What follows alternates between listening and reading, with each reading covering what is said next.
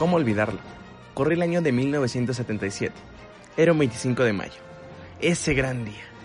Ese día llegó a los cines la primera entrega de esta gran franquicia. Con esta película iniciaría este universo tan emblemático que muchos amamos. Justamente con esta película, que ese mismo año ganó el Oscar a Mejor Película. Ya saben de qué película hablamos, ¿no? ¿Aún no saben? Está bien, les voy a decir. Star Wars, A New Hope. Esta película contó con actores como Mark Hamill, como Luke Skywalker. Pues si hay un verdadero centro del universo, estás en el planeta más alejado de él. Harrison Ford, como Han Solo. Soy el capitán del halcón milenario. Carrie Fisher, como Leia Organa. Ayúdame, Obi-Wan. Alec Guinness, Obi-Wan. ¿No son los androides que buscan? Anthony Daniels, C-3PO. ¿Debo descansar o me desbarataré? Kennedy Baker, R2D2. Peter Mayhew en su icónica botarga, Chewbacca. Y David Prowse, Darth Vader.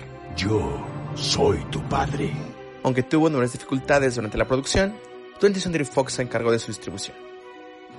Esta se convirtió en un fenómeno de la cultura pop, y su influencia ha sido reconocida por numerosos cineastas.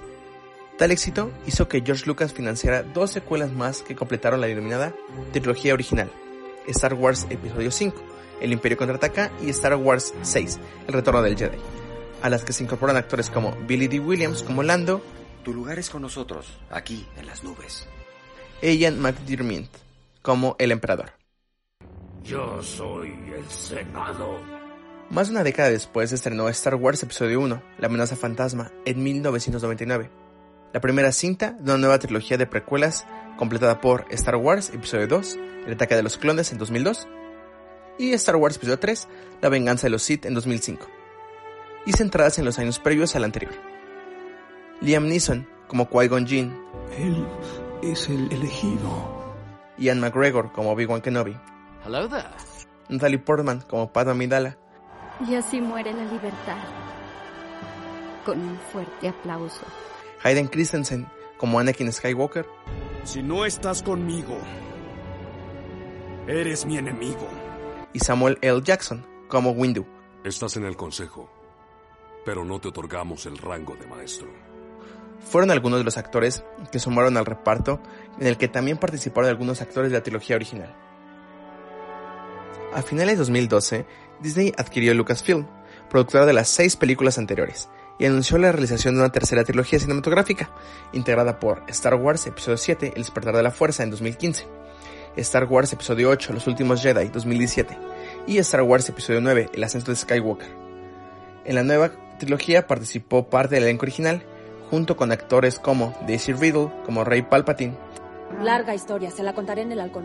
Adam Driver como Kylo Ren, Y terminaré lo que iniciaste. John Boyega como Finn Because it's the right thing to do. y Oscar Isaac como Poe. Atención, soy el comandante Paul Dameron de la flota de la... República con un aviso urgente para el general Palidox. Asimismo, el estudio es responsable de la producción de un par de películas derivadas que abordan elementos del canon como son Rogue One 2016, que en lo personal es la mejor película de las nuevas de Star Wars, y Han Solo en 2018. El 25 de mayo se ha tomado como fecha de celebración del Día del Orgullo Freaky. Hoy es 4 de mayo, el Día de Star Wars. Se dio este día, en inglés May the Fourth, para celebrarlo por la gran frase que siempre estará grabada en nuestros corazones. May the Force be with you. Y por ser mayo 4, les traigo algunas curiosidades de esta gran franquicia. En una galaxia muy muy lejana, la familia Skywalker iba a ser llamada originalmente Star Killer, pero George Lucas pensó que sonaba demasiado agresivo, así que decidió cambiar. Uno de los primeros borradores de El Retorno del Jedi acaba con Luke recogiendo la máscara de su padre y proclamándose el nuevo Darth Vader. Para la creación de Chewbacca, George Lucas inspiró en su perro, Indiana, que era un Alaskan Malunte.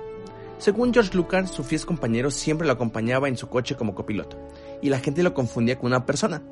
También a este gran perrito se le debe el nombre de Indiana Jones, otra de las grandes cintas de George Lucas.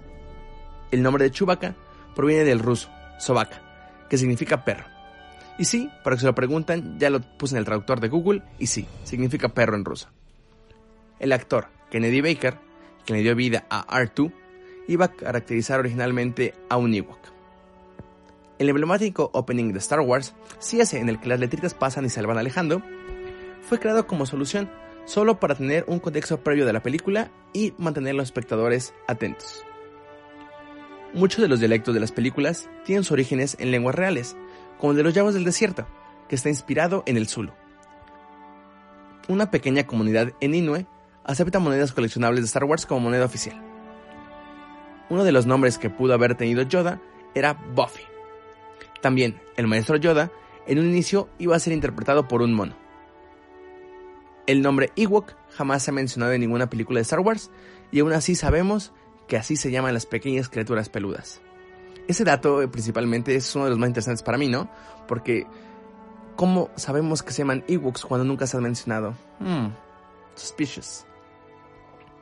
En el borrador del retorno del Jedi iba a revivir Yoda y Obi-Wan para que ayudaran a Luke contra el Imperio. La mayoría de las películas de la saga se lanzaron semanas posteriores al 14 de mayo, fecha del cumpleaños de George Lucas. Prácticamente eran como un reloj de cumpleaños para él. En serio, qué gran, qué gran, gran cumpleaños ha tenido George Lucas. ¿También sabías que el nombre de R2D2 fue tomado del lenguaje de los hombres de sonido de la industria del cine? Así es, significa The Second Reel of the Second Dialogue Track, o en español, el segundo carrete de la segunda pista de diálogo.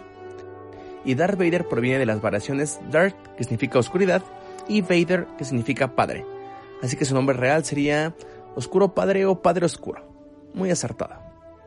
También, Gary Kurtz, productor original, contó que en el boceto de libretos del retorno del Jedi, Han solo muere, y las fuerzas rebeldes se quedan en ruinas, con Luke desaparecido en el desierto. Pero George Lucas pensó que matar a los personajes sería mala idea para las ventas de juguetes de la saga, por lo que decidió cambiar el final con una gran fiesta Ewok. Y esto fue todo por este episodio de Star Wars.